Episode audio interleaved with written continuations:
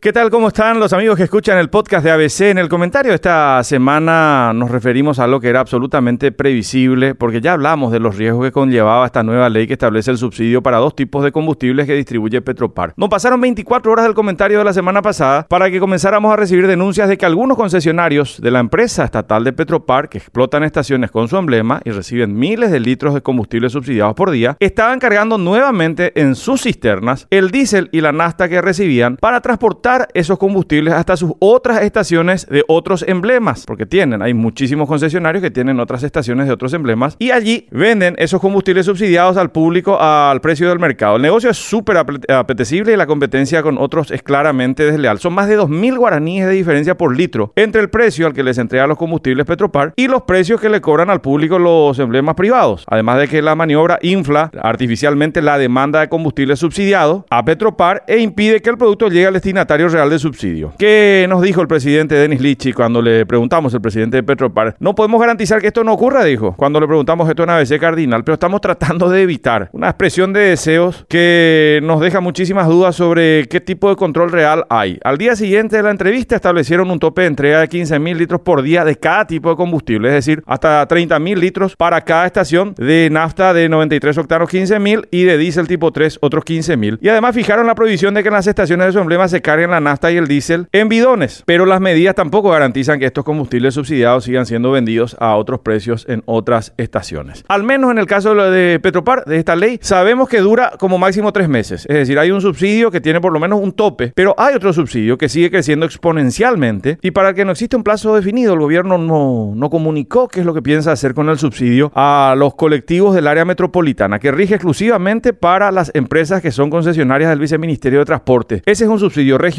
y además es parcial, porque solamente incluye las del Viceministerio de Transporte y no hacía todas las empresas que circulan en el área metropolitana, pero que son concesionarias de las municipalidades. Hay empresas de Asunción, de San Lorenzo, por citar algunos ejemplos que no reciben estos subsidios. Solamente es cuestión de mirar los números de los desembolsos que está haciendo el Estado para constatar que hoy se están entregando como subsidio a los transportistas del área metropolitana, los beneficiarios, más de 1.500 y más de 1.900 guaraníes por cada pasajero que transportan, de acuerdo a los datos del billetaje electrónico, si el servicio es convencional o diferenciado para ir recibiendo este dinero, estas sumas de dinero. Y esto aumenta mes a mes, con el argumento de que el subsidio obliga a los empresarios a trabajar formalmente para poder cobrar el subsidio. Todo esto en medio del discurso de que el pasaje no sube. Y es mentira, el pasaje sigue subiendo, se sigue encareciendo. Pero como hay un subsidio, esto sirve como un maquillaje económico que evita que con el golpe directo al bolsillo se generen protestas ciudadanas y sobre todo las críticas y la evaluación de las deficiencias del servicio que se presta todos los días. Hasta la próxima semana.